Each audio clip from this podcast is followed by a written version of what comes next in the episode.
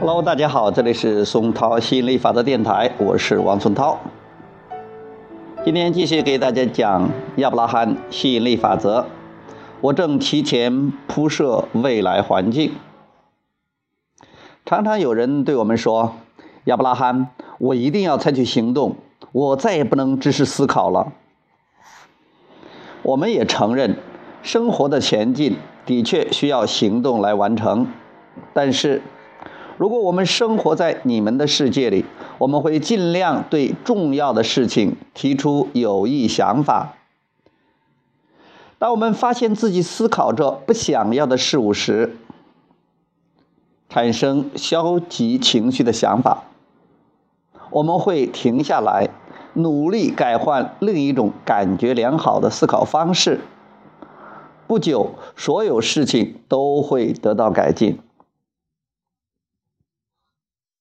比如说，你正走在街上，突然发现一个大块头的坏蛋，你自己估计的，正在痛打一个小个子。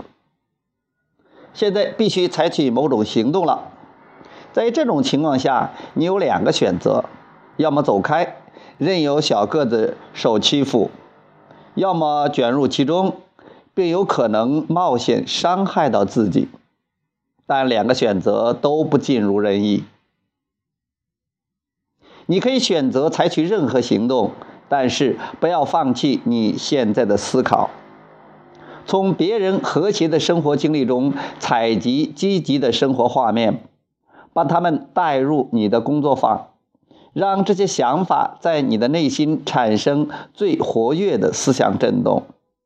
不久，吸引力法则就不会再让你陷入没有任何积极选择的境地。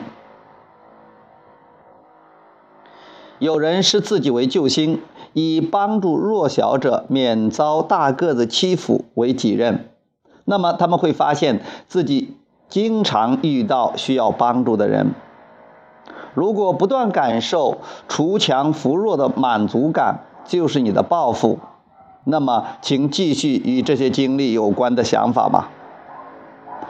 吸引力法则将会把这些经历继续带给你。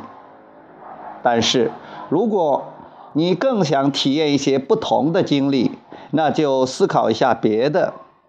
吸引力法则会把其他经历带给你，你所思考的主题正在预设你的未来经历。